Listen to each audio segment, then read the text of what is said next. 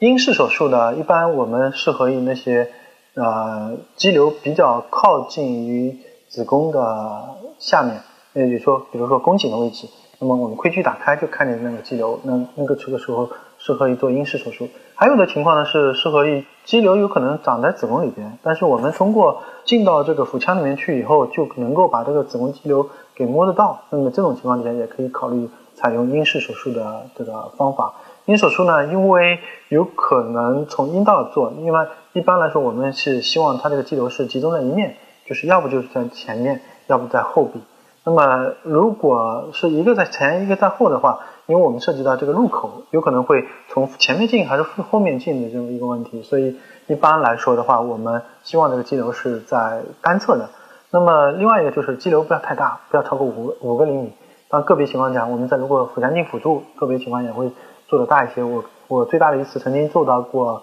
九个厘米的经阴式的肌瘤剔除，但是在腹腔镜稍微辅助底下的这个做法。那么还有一个就是说，肌瘤个数也不要太多，如果最好是在两个以上。太多的一个肌瘤做英式做，有的时候也会比较困难一些。当然不排除个别情况下，我们啊医生技术水平比较高的，我们也可以进行大概比较个数比较多的英式子宫肌瘤的剔除。